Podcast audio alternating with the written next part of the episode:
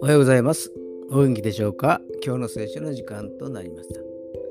今日の聖書の箇所は、新約聖書、ガラテヤ人への手紙、6章15節ガラテヤ人への手紙、6章の15節でございます。お読みいたします。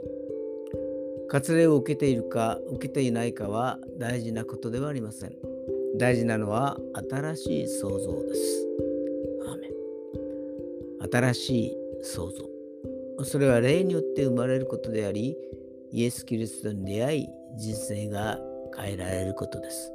形ではなく、外側だけではなく、内容が、内側が新しくされることです。